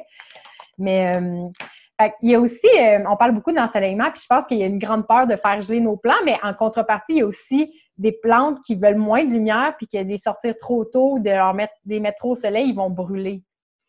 Oui, bien ça, c'est l'acclimatation. Donc, effectivement, mon petit plant de tomate qui est depuis euh, probablement euh, cinq semaines ici à l'intérieur, euh, si je le sors à l'extérieur aujourd'hui, présentement, il fait un beau gros soleil, un petit peu comme la peau d'un bébé, mais ça, toutes les feuilles vont brûler parce qu'ils ne sont pas habitués aux rayons ultraviolets.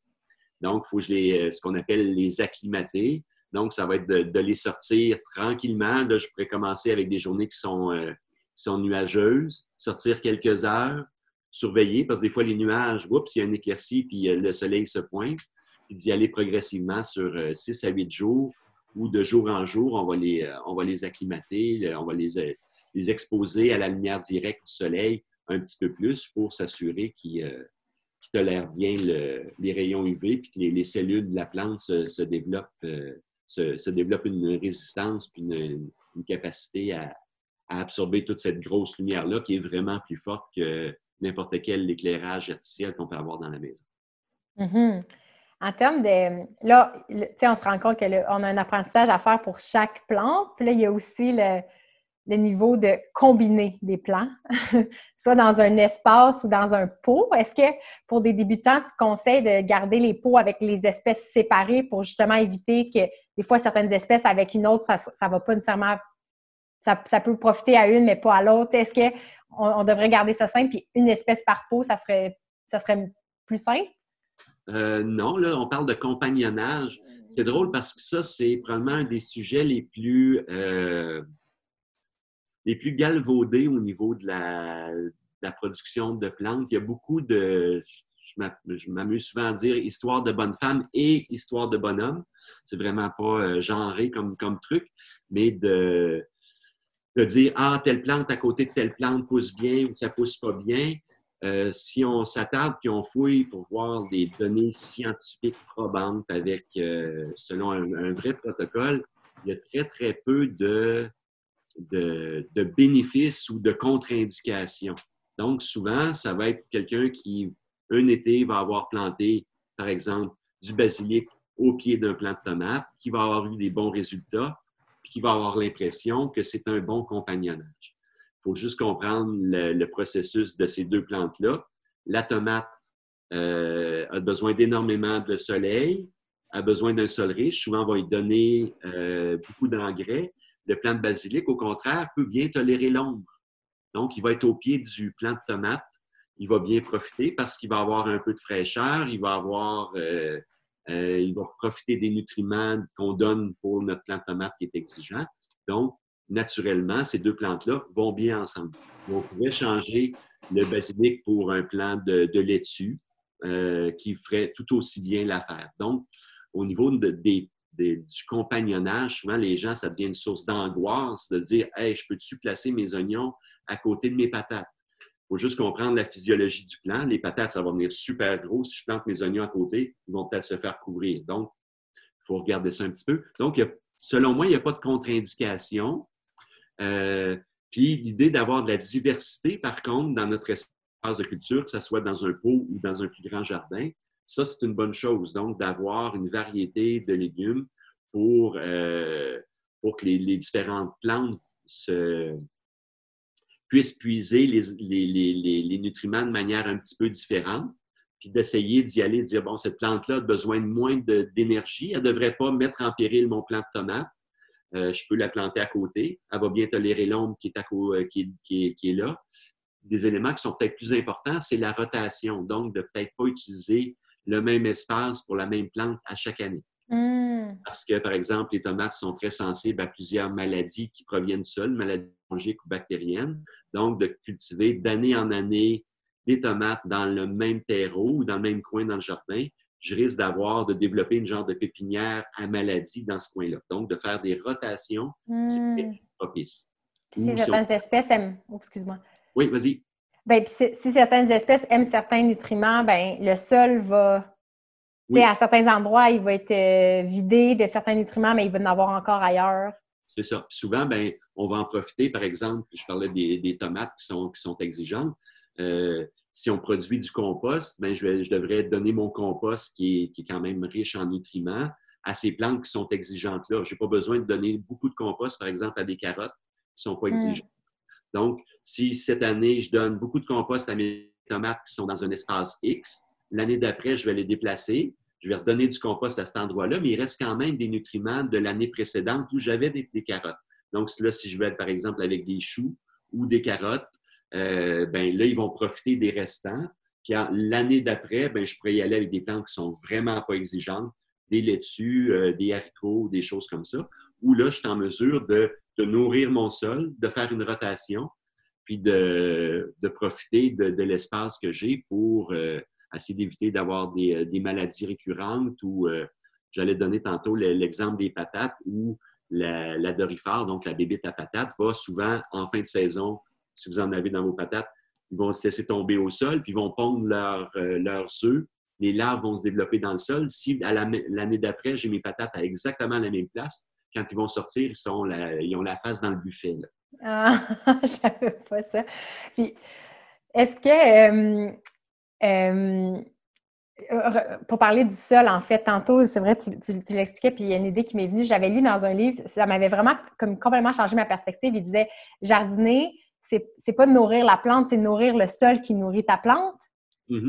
Des fois, on l'oublie, puis j'ai l'impression que même au niveau de la valeur nutritive, quelque chose qui pousse dans un sol qui est faible va pas être aussi. Je ne sais pas s'il y a des études là-dessus, c'est juste une réflexion que j'avais eue, mais je me disais, si notre sol est appauvri, la plante, elle ne peut pas inventer les nutriments qu'elle a besoin pour, nous nourrir. Ben, euh, oui. entre autres, c'est un des enjeux avec la, production à grande échelle où euh, les sols ont tellement été épuisés Là, ils sont arrivés avec des engrais de, synthèse, qu'on va appeler les engrais chimiques. là, ben, ils vont donner ce que la plante a de besoin pour produire rapidement un fruit qui a une belle apparence. Mais le sol, à, force d'être épuisé comme ça, mais ben là, euh, le plant, il fait juste ses beaux fruits, mais il n'est pas nécessairement résistant aux maladies. Donc, je vais arriver avec des fongicides.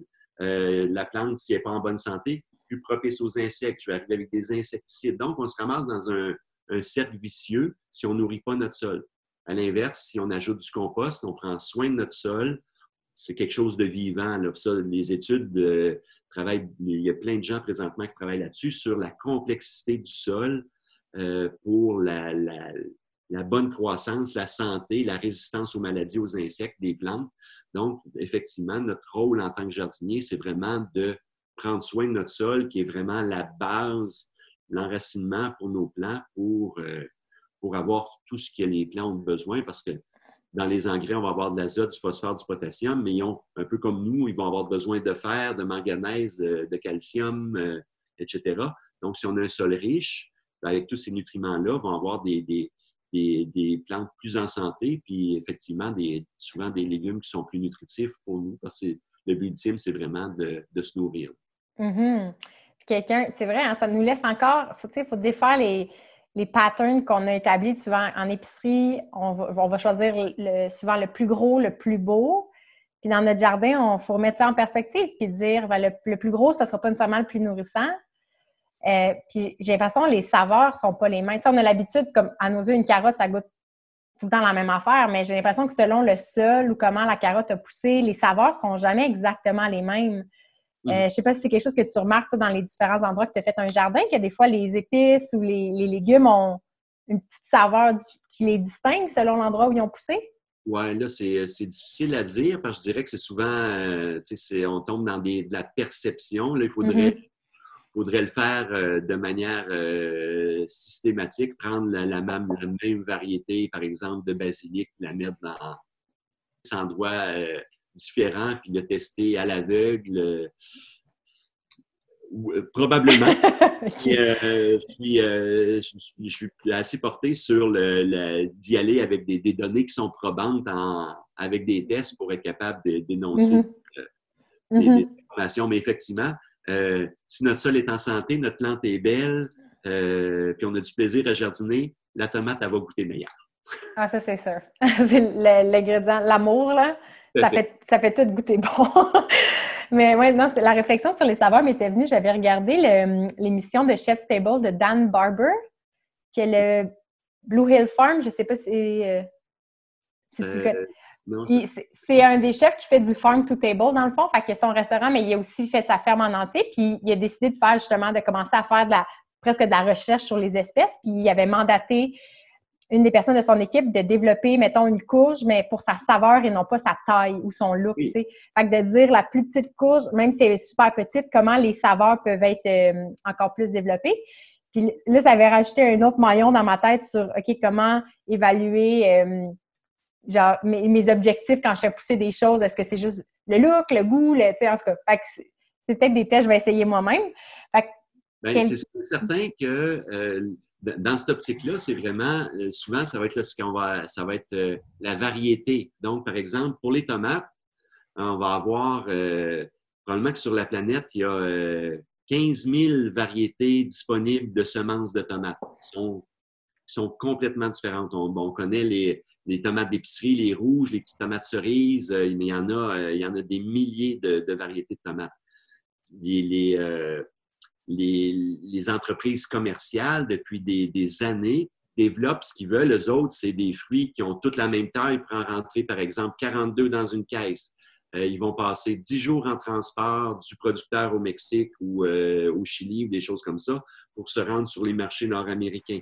Donc, ce qu'ils veulent, c'est des fruits qui sont rouges égales, qui ont toute la même taille, et qui vont bien tolérer le transport. Ça, c'est des, variétés qui ont été développées, mais il y a plein d'autres variétés qui ont été développées pour la résistance aux maladies, pour la saveur, pour être bien adaptées à notre climat, etc. Donc, tantôt, je parlais des semenciers québécois. La majorité vont travailler des, euh, variétés qui ont des, caractéristiques pour, que nous, on veut, d'avoir une bonne saveur et la résistance aux maladies. On s'en fout que notre tomate soit un petit peu croche, même à la limite, on va trouver ça plus chouette que d'avoir une tomate qui, est en, qui goûte le styrofoam à, l'épicerie.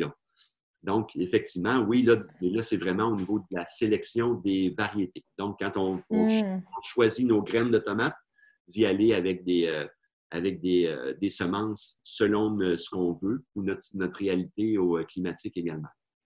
C'est là qu'il y a un autre facteur d'émerveillement qui revient là, de juste de voir toutes les sortes de tomates différentes qu'il peut avoir ou les sortes de maïs, c'est juste fascinant. On oublie que, c'est ça, on est dans une société de monoculture, où on a l'habitude que un aliment, c'est associé à une espèce, mais on, oublie qu'il y a des. Chaque, chaque aliment, il a plein, plein, plein, d'espèces possibles, mais on a juste été habitué à la longue de, de manger une chose. Oui, et puis on, comprend qu'au niveau commercial, industriel, c'est plus simple de fonctionner avec des, variétés qui répondent à leurs critères de, commercialisation. Si, si, moi, mes tomates euh, qui sont super savoureuses dans mon jardin ici, si je les cueille à maturité, ils vont pouvoir se conserver trois jours. Donc, dans la chaîne d'approvisionnement qu'on a actuellement, avec les, grands distributeurs, les grandes, chaînes, les grandes chaînes alimentaires, trois jours, c'est impossible de rendre ça à, à destination puis qu'ils soient tous vendus. Il va y avoir énormément de pertes, donc ce n'est pas rentable. De, mm-hmm. là, de, de, produire soi-même ses légumes ou de faire affaire avec des maraîchers euh, à proximité, les, réseaux courts de distribution, euh, fermiers de famille, les paniers, où là, on va avoir vraiment des légumes qui sont produits pour leur saveur, pour leur richesse euh, gustative, beaucoup plus que ce qu'on va retrouver dans les, dans les grandes chaînes. Mm-hmm. Si, on vient à la qualité du sol pour les gens qui, euh, font du jardinage en bac, comme là, c'est ma situation où j'ai toutes mes bacs de l'année dernière avec ma terre dedans parce que je ne m'en suis pas départie. Il y a certains pots qui ont encore des racines, des plantes que j'avais coupées. Euh, comment est-ce que je m'assure de, de, nourrir la terre adéquatement?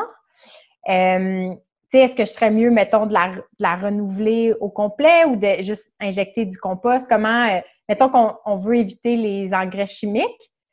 Euh, quelqu'un qui est pris un petit balcon plein de terre, année après année, qu'est-ce qu'on fait? Comment on renouvelle la terre?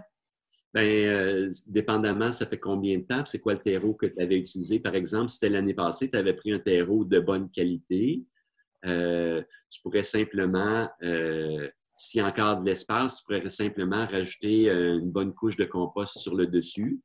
S'il y a des pots où tu sais que dans ceux-là, tu veux faire pousser des, euh, des plants qui sont très exigeants, tu pourrais retirer une partie du terreau, en rajouter du nouveau et rajouter du compost. Euh, fait que il y a quand même un petit peu de gestion. Là, si tu es sur un balcon avec le restant de terre que tu as, ben, si tu n'en as pas trop, tu peux, tu peux simplement aller euh, dans ton quartier. S'il y a un, parc ou un terrain gazonné, tu peux, euh, tu peux aller simplement l'étendre en, fine couche. Ça va, ça va disparaître en dedans de quelques jours avec la, prochaine pluie. Mais euh, oui, effectivement, il faut penser à un certain renouvellement du, terreau quand on est en, petit compte. Mm-hmm. Ça, c'est un facteur peut-être qu'on ne se rend pas compte. Si on réutilise toujours, toujours la même terre, qu'année après année, la même plante au même endroit va peut-être moins bien pousser, mais on ne se rend pas compte que ces ressources sont épuisées. c'est ça, surtout en contenant où là, l'apport en, en, nutriments par le sol est, est plus difficile. Si on, quand on est en pleine terre, bon, il va y avoir plein de micro-organismes, des insectes qui vont brasser le sol, qui vont remonter euh, plus près de la surface, plus près des racines, des, nutriments qui sont plus, profonds. Mais en contenant, c'est euh, beaucoup plus restreint comme euh, élément nutritif. Donc, on a à, pallier à ça avec du, du, terreau de bonne qualité, un apport en compost, puis souvent également d'y aller avec un, apport en engrais idéalement naturel. Mm-hmm on, avance dans le guide, on a couvert un petit peu la, sélection d'espace, le calendrier, les espèces. Est-ce qu'il y a d'autres euh, outils ou ressources de base qu'une personne doit considérer si elle démarre son premier potager euh, cette année? Euh, observer, observer, observer. mais dans les affaires que les gens ne font pas, il y a des, changements de paradigme au niveau de notre vision d'un jardin. On a souvent le, la vision de ce que nos grands-mères, nos grands-pères faisaient, où on avait un, grand espace avec euh, un rang d'oignons, une allée pour circuler, un rang de carottes, une allée pour circuler, des betteraves, etc. Où là, ce qu'on a, c'est un espace pour nos pieds. Parce qu'on va prendre plus d'espace pour nos pieds que l'espace pour faire une rangée de carottes. Donc, d'y aller avec des planches qui sont plus larges. Souvent, ce qu'on dit aux gens, c'est gardez une longueur de bras. Si votre bac est surélevé, bien, restez debout. Si vous êtes euh, en pleine terre au sol, accroupissez-vous pour être confortable. Regardez c'est quoi la largeur que vous êtes capable d'atteindre.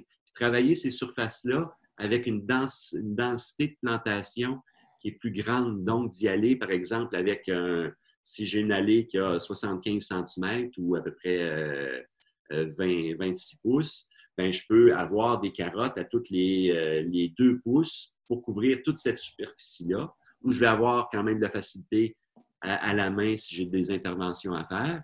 Mais cette, partie-là, je ne vais pas circuler dessus. Donc, je ne vais pas le compresser le sol parce que les racines ont également besoin d'oxygène. Quand les, tomates, vont, les, les, carottes vont pousser, les feuilles vont faire ce qu'on appelle une canopée. Donc, on le voit un petit peu ici. Ça va faire un couvert végétal qui va conserver l'humidité, donc moins d'arrosage.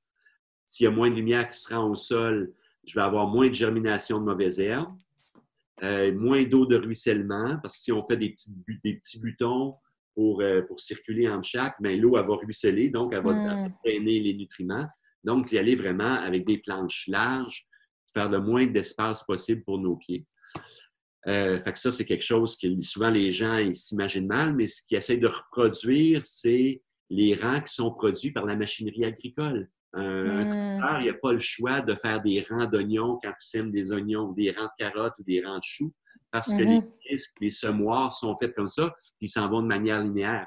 Quand on travaille à la maison, on n'a pas à reproduire ça. Donc, ça, c'est quelque chose que les gens doivent changer dans leur vision. Euh, l'utilisation d'un pays, donc d'avoir toujours un sol qui est couvert. Donc, sauf quand on fait des semis directs, par exemple les semis de carottes, mais aussitôt que les carottes sont poussées ou si je, repique mes plants de tomates, s'assurer de couvrir le sol avec des matières organiques, que ce soit euh, euh, des, feuilles mortes qu'on a récupérées à l'automne ou même encore à ce temps-ci de l'année, au printemps. Les gens font souvent le ménage de leur, de leur terrain. Il reste des résidus.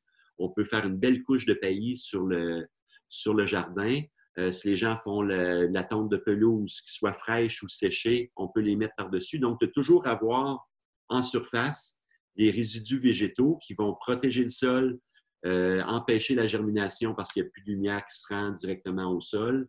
Euh, et puis en plus, un apport de matière organique pour les, les, micro-organismes qui sont dans le, dans le sol. Donc, ça, c'est quelque chose où les gens, euh, souvent dans leur tête, un sol de jardin, ça devrait être tout propre. Où il y a, ouais. C'est ça. Fait qu'il faut changer cette vision-là. Euh, où on peut même, quand si, on cueille des, carottes, les feuilles de carottes, si on ne les mange pas, on peut simplement les déposer sur place. Donc, euh, mm-hmm. là, c'est vraiment notre vision du jardin où on peut voir, euh, oui, des vieilles feuilles de laitue, des, des, des queues de carottes mélangées avec des feuilles, des choses comme ça. C'est un sol qui va être vivant en faisant ça, plutôt que d'avoir un sol qui, est, qui va être mort parce qu'on ne l'a pas couvert parce qu'on a voulu avoir de la petite terre propre euh, brune euh, mm-hmm. en air, où là, on a de la job à désherber ça euh, pratiquement au quotidien. notre notion de propreté moderne, c'est pas en adéquation avec la nature, qu'il n'y a rien de perdu jamais dans la nature. c'est comme juste ce que tu viens d'expliquer, ça nous rappelle le classique, le cycle des, des choses qui meurent va nourrir le reste, tu sais. Puis on, enlève tout ce qui, est, qui peut mourir ou pourrir en se disant, ben, c'est comme pour un souci esthétique, mais on oublie que ça, c'est nourrissant. Puis après, on paye pour acheter de l'engrais ou des choses externes à ça, tu sais. Exactement. Exactement. Donc, en tourner le plus possible au sol. Il faut penser un peu à avoir, euh, si, on, si, on, marche en forêt, le sous-bois. Euh, on va avoir différentes strates, puis il va avoir des dépôts de, des feuilles de l'année, précédente. Il va avoir des plantes qui vont avoir poussé rapidement au printemps, qui vont mourir. Il va avoir. Euh, puis c'est un sol qui est riche, qui est meuble. On sort du sentier en forêt, puis aussitôt qu'on met les pieds, on se dit Ah, wow, c'est tellement confortable. C'est ce qu'on veut dans notre, dans notre potager idéalement. Mm-hmm. Est-ce que pour les plantes d'intérieur, parce que des fois, j'ai des, euh, des petites feuilles euh, mortes pour mes plantes ou, euh, tu sais, quand justement je fais du jardinage, j'ai ces, ces excès-là à, à, mettre quelque part. Une de mes craintes, c'est vrai qu'il y avait un souci de dire, OK, je veux que mes bacs restent propres, mais il y avait aussi le, est-ce que ça va attirer des insectes ou est-ce que ça va pourrir puis nuire à la plante? Fait Est-ce qu'il y a des contre-indications sur ce qu'on peut laisser en surface? Euh, oui. Euh, je dirais, euh, les... si toutefois vous avez une plante qui est malade, donc les, par exemple, on parlait tantôt des maladies des, des, tomates, si vous avez des maladies qui sont bactériennes ou des champignons sur les feuilles, idéalement, effectivement, on ne les mettra pas sur le sol. Donc, on est mieux à ce moment-là de même de les jeter, même pas de ne pas les mettre au compost. Euh, sinon, en surface, tout ce qui, vous paraît sain, il n'y a aucun problème. Les choses qu'on essaie d'éviter, par exemple, on ne videra pas directement sur la surface de notre euh, jardin. Euh, je mange un cantalou, toutes les graines qui sont à l'intérieur, c'est sûr et certain que si je les mets directement dans le jardin, vous risquez d'avoir une belle plantation de, jeunes pousses de cantalou en saison ou l'année suivante. Donc, tout ce qui est graines, ce qui contient des graines, si vous faites de la sauce tomate, vous enlevez les pépins des tomates. Euh, à ce moment-là, on va mettre ça dans le compost pour que le processus de compostage euh, détruise les semences ou au moins les, les, fasse germer, mais ça va être brassé, puis il va y avoir moins de risque d'avoir des, surprises l'année d'après quand on va utiliser notre compost. Donc, je dirais mm-hmm. que c'est les seules contraintes, mais dans mon jardin, si je mange une banane, c'est sûr et certain que la plure de banane, elle s'en va directement en surface du potager faut changer, comme tu disais tantôt, notre vision de ce qu'est un jardin, parce que pour certaines personnes, de passer dans, une allée, puis de regarder le jardin, puis de voir deux, trois plures de bananes qui sont en train de se décomposer, euh, ça peut être euh, choquant. Choqué où les gens vont être, vont être frustrés, mais ça, ça, peut être surprenant pour les gens, mais c'est le genre de truc qui peut se faire. Au niveau des insectes, euh, ça, peut, dans une certaine mesure, attirer certains insectes indésirables, mais la plupart du temps, il va se créer un équilibre. Puis les matières qui sont en décomposition vont souvent plus attirer des insectes qui sont bénéfiques. Donc, par mm. exemple, on va voir peut-être plus de, de cloportes, euh, de centipèdes, de, ces petits, insectes-là qui vont travailler à, à, décomposer les matières. Ça peut également devenir une place où il va y avoir des insectes qui vont, vont devenir des ravageurs, mais des insectes qui vont manger des plantes qui sont très, très vertes sont rarement les mêmes que ceux qui vont manger des matières en décomposition. Ah, c'est intéressant. Juste de savoir ça, c'est déjà euh, instructif. Est-ce qu'en ville, il y a un manque de biodiversité? Bien, déjà là, dans nos bacs, on n'a pas de verre de terre. Euh, puis je ne sais pas s'il y a un manque de biodiversité en ville par rapport à ce qu'on pourrait voir en banlieue ou en campagne qui fait que justement, si on met trop de matière organique pas encore complètement digérée, que le processus ne va pas se faire pleinement, est-ce qu'on serait mieux de justement faire du vermicompostage puis cette terre-là, la remettre dans les pots? Bien, peut-être. C'est sûr que la, biodiversité dans un contenant, par exemple, si j'ai un, contenant de, 4 litres en terracotta sur mon balcon avec euh, un plant de romarin dedans, c'est sûr qu'il n'y a pas une grosse biodiversité. Là. Quand même, je mettrais ma plure de, de banane sur le, en surface pas sûr que ça va, ça va bien se dégrader. Donc, il y a certaines contraintes, effectivement, en contenant. Sûr que si les gens ont des, plus gros bacs, euh, même s'ils sont hors sol, il peut, on peut le faire un petit peu, mais là, j'irais peut-être plus avec genre des résidus de gazon ou euh, simplement les feuilles de, je parlais tantôt des, queues de, mm-hmm. de carottes, c'est le genre d'affaires qui peut quand même bien se faire. C'est sûr que ça va se dégrader moins vite, mais c'est pas, c'est pas mm-hmm. nécessairement obligé. Mais tout ce qui est petit contenant, c'est peut-être moins. À ce moment-là, effectivement, le compost ou le vermicompost, c'est des belles, des belles opportunités pour recycler les, les nutriments qu'il y a dans ces, dans ces parties-là. Mhm. Je vois qu'on commence à boucler la boucle de dire on a produit quelque chose, puis là, les, résidus, on les réinjecte dans le système. Oui. Il y a quelque chose de beau de comprendre toute cette chaîne-là, en fait, puis de la, vivre euh, soi-même euh, à la maison. Je vois que le, temps passe. Euh, je vais avoir le temps de poser les quelques questions qu'on a reçues du public.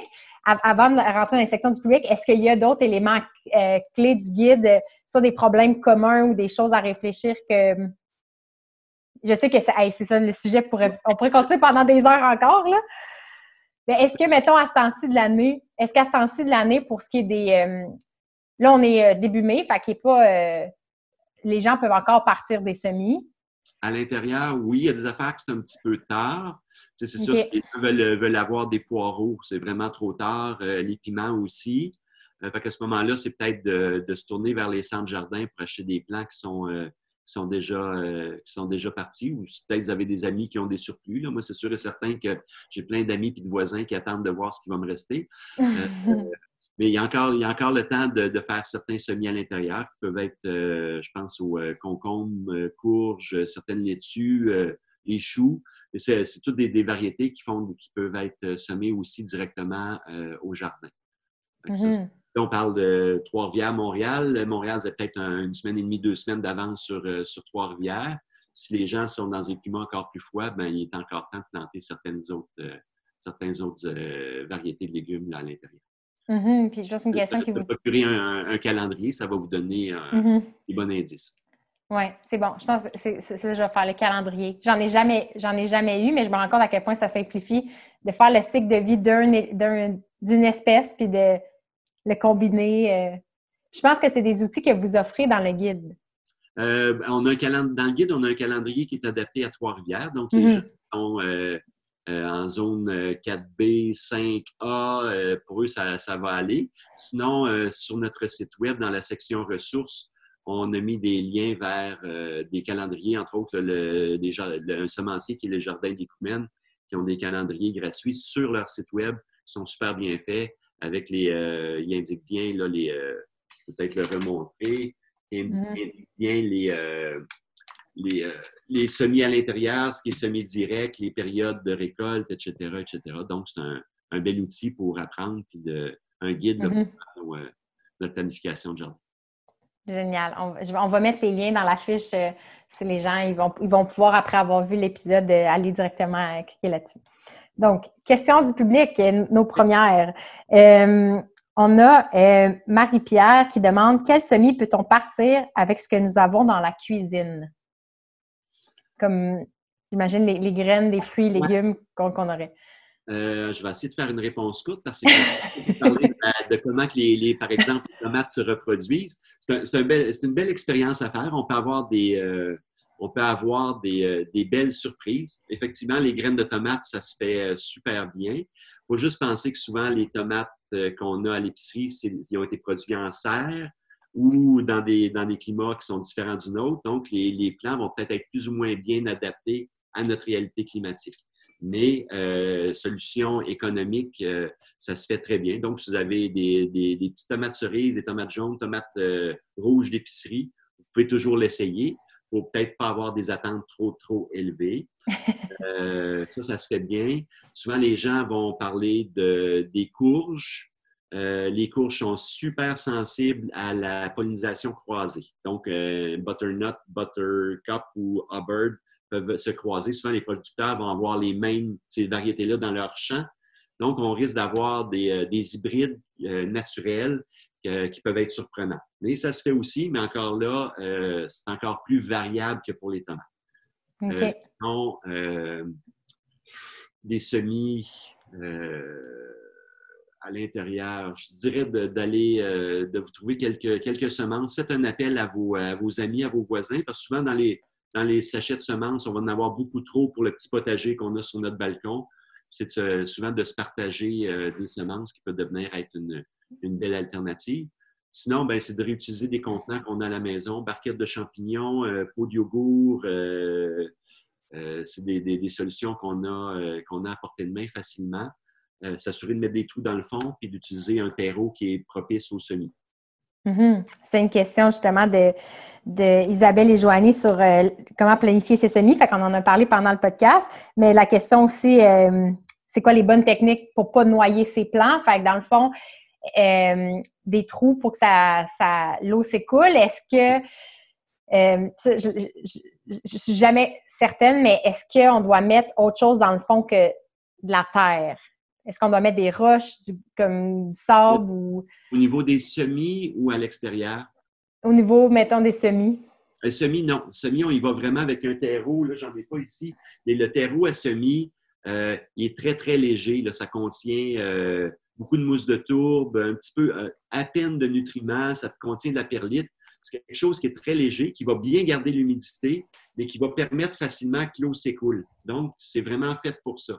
Les, pour la germination, les plants n'ont pas besoin d'engrais, ils n'ont pas besoin de terre qui est très riche. C'est vraiment là, il faut penser à quelque chose de très, très fluffy pour qu'il garde l'humidité, pour que la graine elle ait assez d'humidité pour germer, les racines se développent super facilement dans, le terreau. Mm Les racines ont besoin euh, d'humidité, mais ils ont également besoin d'air. Donc, si notre terreau est trop humide ou la, terre est trop dense, il n'y a pas d'oxygène, euh, les, racines risquent de, pourrir. Donc, euh, il faut garder une bonne humidité, mais sans que ça soit détrempé.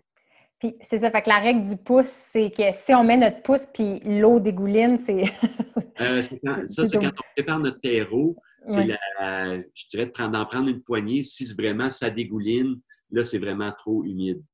Au niveau de la mm-hmm. préparation, euh, puis je vous dirais que quand on fait le terreau, puis que le terreau a la bonne, la bonne densité, c'est essayer de, fixer dans notre cerveau le poids de la, barquette sans les plants pour voir à peu près, OK, ça, c'est la bonne humidité. Il pèse mm. euh, comme ça. Des fois, on prend des, contenants avec des, des pouces, puis on sent que c'est vraiment léger. Là, c'est souvent d'arroser puis de laisser sécher en surface euh, entre chacun des arrosages pour ne pas, pas, développer de champignons en, surface du terreau pour les cellules. Mm-hmm. Puis j'imagine qu'encore une fois, il faut lire le sachet parce qu'il y a des graines qui peuvent être laissées en surface puis d'autres qui doivent être mises dans la terre en, plus profondeur. Oui, ça c'est souvent, ça va être majoritairement identifié sur les sachets de semences. Je dirais que la graine, la, la la, règle générale pour les graines, c'est de la profondeur, c'est trois fois la taille de la graine. Donc, si une graine de, de, chou, par exemple, ou de radis, c'est tout petit, ça a à peu près un millimètre, je vais simplement couvrir d'une fine, fine couche de terreau. Si je vais avec une, grosse semence de haricots, bien là, ça va être 3, 4, 5 cm dans le sol parce qu'il y a assez d'énergie dans la graine pour être capable de à la fois développer la première racine et le germe pour se rendre mmh comprendre que la graine, c'est une réserve d'énergie pour. Donc, si je prends une graine minuscule puis je la mets à, à, 5-6 cm dans le sol, il n'y aura pas assez d'énergie pour se rendre en surface pour commencer à faire de la photosynthèse. Mm-hmm. pour revenir sur les graines de, de, fruits et légumes de maison, on peut, ça, on peut tester avec n'importe quoi, tout ce qu'on on peut récolter les graines de tout puis le tester, voir s'il y a quelque chose qui, pousse. Est-ce que euh, ben, mettons comme on a des pommes ou, tu sais, l'arbre va pas pousser vite, mais... Oui, c'est ça. Euh, tu sais, dans les graines qu'on va voir à la maison, par exemple, concombre. Euh, on va acheter certains concombres, pas nécessairement des concombres anglais, mais les, concombres qu'on appelle plus de champ, ils vont contenir des graines. Mais là, il faut comprendre que ce fruit-là qu'on mange, il n'est pas mature. Un concombre mmh. mature va être à peu près gros comme ça, euh, gros comme ça, puis il va être jaune, euh, là, les graines sont matures. Ah. je ne pourrais pas utiliser des graines d'un concombre que je mange. OK. Ces graines-là ne fonctionneront pas. Euh, si on y va avec les, avec les pommes, la majorité des pommiers doivent être greffés. Donc, si on part de pépins de pommes pour avoir des pommes, première des choses, ça va prendre 7 à 10 ans avant d'avoir des pommes. Euh, puis, euh, c'est pas parce que je plante un pépin de pommes Macintosh que ça va me donner des graines Macintosh, des pommes Macintosh. Ah, ça, je savais pas. Je pense que c'est un autre pan qu'on eh pourrait explorer pendant longtemps. Mais de garder en tête finalement que moi, je pensais qu'on pouvait tester avec un peu tout, mais tu me fais réaliser que non. Mais au niveau de si on trouve les espèces qui se préservent, dans le fond, euh, y a-t-il une technique spécifique pour les graines? Il faut les faire euh, sécher, puis ça peut être emmagasiné euh, dans un conteneur hermétique jusqu'à l'été. Il faut comprendre que la reproduction des, légumes, c'est très, très, très varié.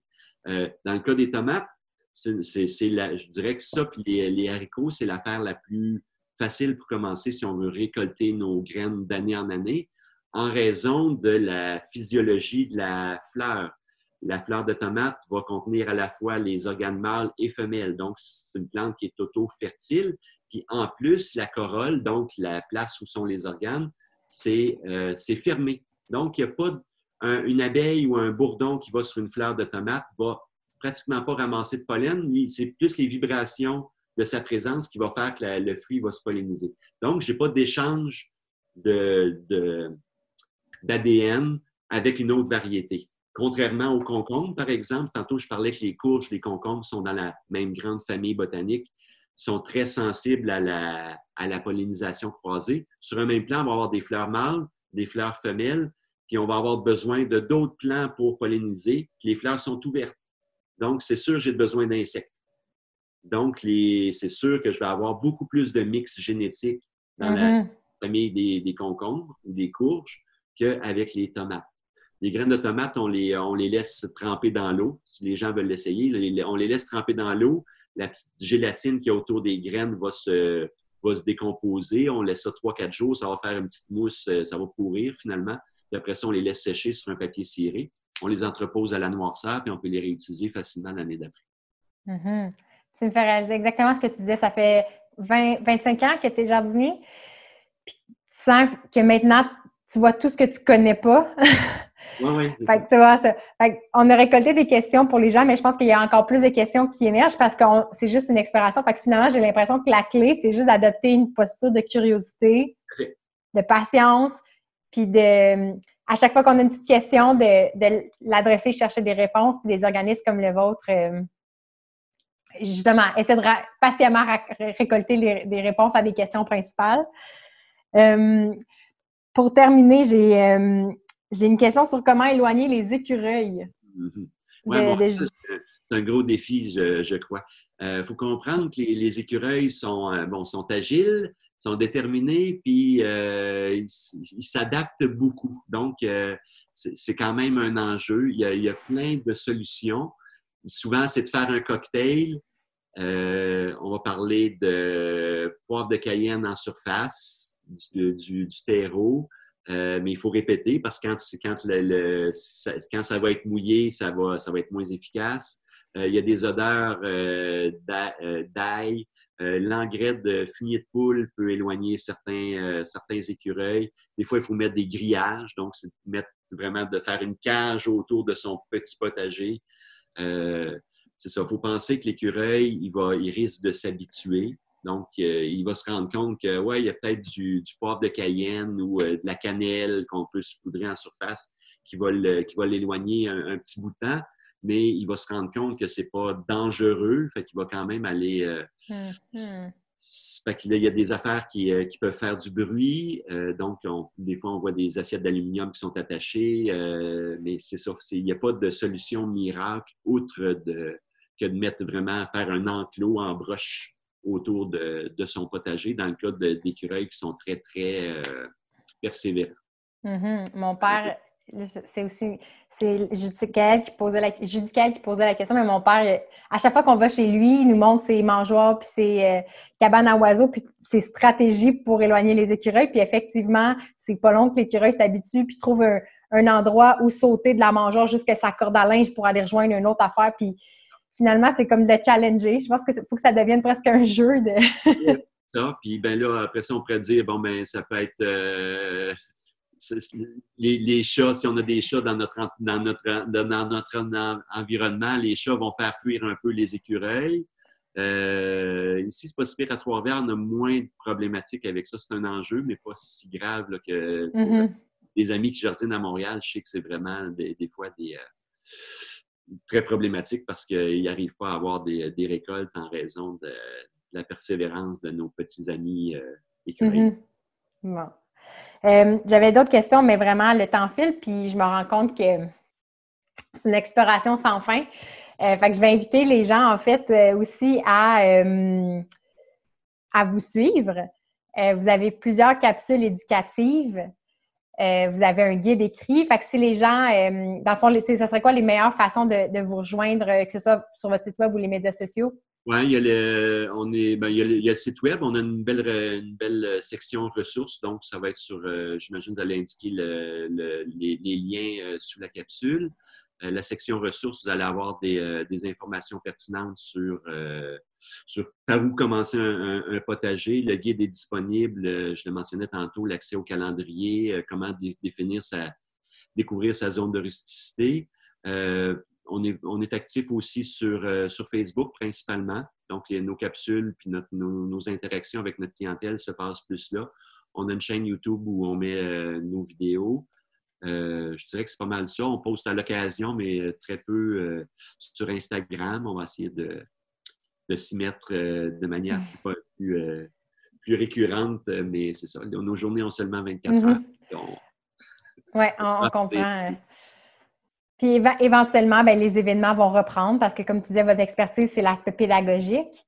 Euh, oui, c'est ça. Donc, euh, effectivement, dans les prochaines semaines, ben, là, on se croise les doigts euh, pour que la, situation de, la pandémie se, place le plus rapidement possible. Mais on, là, comme là, on travaille sur des, jardins, des jardins publics ici à Trois-Rivières où on va travailler, entre autres, des, des panneaux d'information que les gens vont pouvoir consulter de manière autonome lors de de marche euh, ou des choses comme ça, plutôt que d'y aller avec des ateliers de groupe.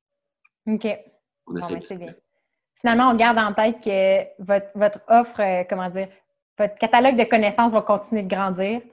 Bien, on, euh, essaie, finalement, on essaie de répondre aux besoins des gens de, la région ici, à Trois-Rivières et en Mauricie, pour les, accompagner le plus possible dans leur, dans leur expérience de jardinage puis de, de, prise en charge de, leur impact sur leur environnement. Ben, merci beaucoup pour votre travail. J'étais super heureuse de découvrir euh, votre organisme, d'avoir la chance de, te parler. J'ai déjà des bons trucs pour euh, améliorer mon potager cette année. Euh, j'imagine que les gens doivent t'envoyer des photos de leur succès quand ils sont contents de ce qu'ils ont accompli. Fait que je vais me mettre une note mentale de, prendre en photo puis de partager ce qui a marché grâce à tes conseils aujourd'hui. Ben, c'est bon, puis souvent aussi, ça sert de, l'idée de prendre des notes ou de prendre des photos. Des fois aussi, ça nous aide l'année suivante, de dire Ah, finalement, comment que c'était mes plans de mes plans de concombre à telle date? Je suis en avance ou je suis en retard, etc. Donc, l'idée de bâtir son, son propre catalogue d'expérience, c'est quand même quelque chose qui est, euh, mm-hmm. utile pour les années qui vont, euh, qui vont suivre. C'est vrai, ça a l'air anodin sur le coup, mais après, tu, tu remontes dans le temps, puis euh, on voit l'évolution des choses, puis ça aussi, c'est super encourageant. Tout à fait. Surtout, c'est d'avoir du, fun à, jardiner, donc d'impliquer euh, la famille, les enfants, garder ça dans le plaisir, c'est vraiment, euh, je pense, selon moi, c'est vraiment la, clé du succès. Ou si, euh, à partir à la découverte de ça, ben, si on a du, on a de l'enthousiasme à, découvrir des nouvelles saveurs, des, nouvelles, des nouvelles variétés de légumes, des nouvelles manières de, fonctionner, ben c'est c'est génial, puis ça, devient contagieux euh, auprès des enfants, des voisins, de la famille. Mm-hmm. De laisser aller l'anxiété de performance qu'on s'inculque dans tellement de sphères de notre vie, que le jardinage ne devient pas juste un autre aspect où on, veut, on pense en termes de production puis d'efficacité tout le temps. Puis, euh, Tout à fait. c'est vraiment l'idée. Tu parlais tantôt de se reconnecter à la nature. Je pense que c'est un beau prétexte pour euh, avoir les mains sales, puis euh, être, content de la journée qu'on a passée à l'extérieur, puis en plus de savoir, de vivre l'espoir de, dire Ah, je vais avoir des, vraiment des bonnes, des bonnes tomates, puis une bonne, je vais pouvoir me faire une belle salade euh, mm-hmm. bientôt. Ah oui, les salades d'été, c'est les meilleures. Comme tu dis, il n'y a rien qui goûte meilleur que ce qu'on a fait pousser nous-mêmes. Tout à fait. Merci beaucoup, François. Je suis sûre que les gens vont être super heureux d'écouter ça. Et euh, puis en plus de savoir qu'ils vont pouvoir vous suivre pour, euh, pour avoir encore plus d'informations. Super. Mais ben, je te remercie beaucoup. Passe une belle euh, fin de journée. Bye.